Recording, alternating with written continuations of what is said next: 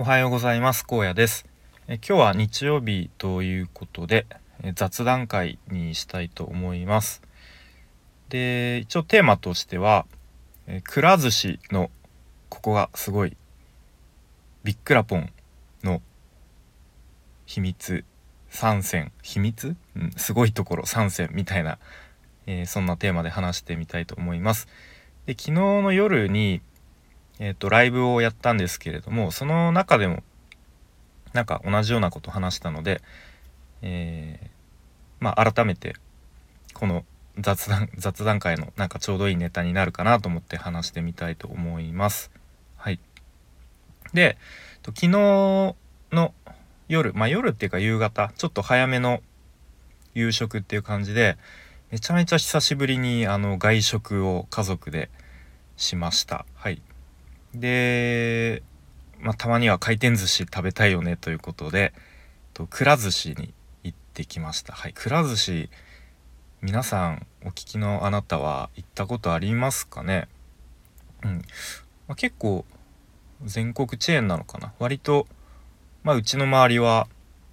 まあうちの周りっていうかうちの近くには結構回転寿司チェーン多くて、えー、かっぱ寿司がありえー、はま寿司がありで、まあ、くら寿司もありっていう感じで、まあ、昨日はくら寿司に行きました。はい。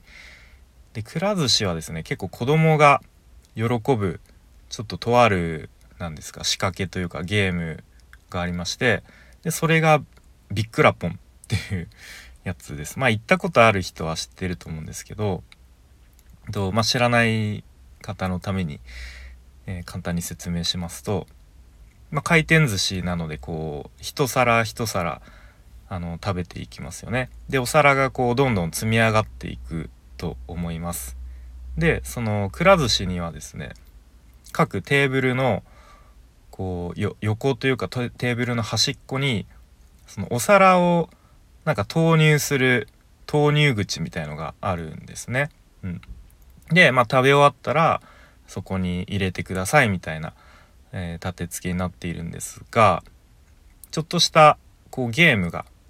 遊べるようになっていて、えーと、5皿で1ゲームできますという設定ですね。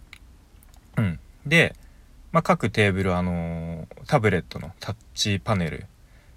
が設置されていてでその5皿入れるとそのタブレットでこうゲームが始まります。でゲームって言っても本当にただあの動画をまあなんかアニメーション動画を見るだけなんですけどまあちょっとしたこう何ですかなんかかけっこが始まったりとかまたなんか金魚すくいにチャレンジみたいな動画とかが始まってでまあその、まあ、金魚すくいだったら見事金魚をすくえたら、えー、当たりみたいな。当たりっていうか勝ちみたいな感じででそれで勝つとあのー、あのガチャガチャで出てくる何ですかカプセルかな？うん。でまあそのカプセルの中にちょっとしたこうおもちゃとかなんかこうが入ってるっていう感じですね。ちょっと説明が下手くそだったかもしれないんですけど、まあ、とにかくあの5皿食べると1回そのゲームが遊べてで運が良ければそのちょっとしたおもちゃ景品がもらえますよという、まあ、そういうなビッグラポンっていうのがあるんですね。でこれがすごい何ですかね工夫がされてるなということを思います。で、まあ、大きく3つここに工夫が隠されてるなと思っていて、まあ、1つはですねお客さんがお皿をその投入口に入れてくれるのでその店員さんがねいちいち、あのー、運ぶ手間が省けるというで多分その投入口に入れたお皿がこう自動的にあの運ばれてそのいわゆるなんかこう洗浄する場所に 流れ着くんだと思います。うん、なのでその店員さんがお皿を運ぶ手間が省けるっていうところが一つ。で2つ目がですねあの5皿で1回ゲームが遊べるっていうことでこう何ですか5の倍数にしたいというか例えば残りあのお皿が3枚余ってたとしたらやっぱ子供たちがいるとあと2皿食べたらもう一回ゲームできるよみたいな感じでじゃあなんか頼もうかっていうところで、えー、なんとかもう2皿追加しちゃうみたいななんかそれによってこう客単価があの上がるのかなというふうに思っています。はい。えーとちょっと今車の中で撮っていたらあの 隣の家族の、えー、が来てちょっと見られてちょっと恥ずかしかったんですけれども。えーと続き。で最後3つ目ですね。と、まあ、これ心理的な効果があるような気がしていて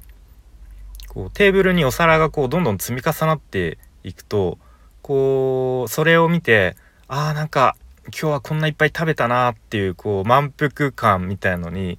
つながるような気がするんですけれどもそのお皿をその都度その都度あの何ですかその投入口に入れてテーブルの上は常にこうお皿があんまり積み重なってないっていう状態だとあんまりこういっぱい食べた感がないのかなと、うん、それによってこういつもよりちょっとでもちょっと多く食べられる。でまあこれも結局客単価にのアップにつながっているんじゃないかなというふうに思ったりしました。はい。うん。なんか他にもこう意外と気づいてないこうちょっとした工夫とかなんか売り上げアップにつながるなんかこう心理的な何ですかね行動経済学じゃないですけれどもなんかそういうのも隠されてるような気もするのでなんかもしお聞きのあなたでえっ、ー、とそのこのビッグラポンの仕組みでなんかこういうところもなんか意外とこういう効果があるんじゃないですかみたいなもしあればなんかコメント欄とかで書いてもらえると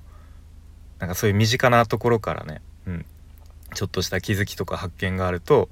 面白いなと思ったりしました。はい、ということで今日は、えー、昨日くら寿司に家族で行ってきて改めてビッグラポンのに、えー、隠されたというかちょっとした工夫とか、うんえー、客単価アップ売上アップにつながるものがあるんじゃないかなと思って改めて話してみました。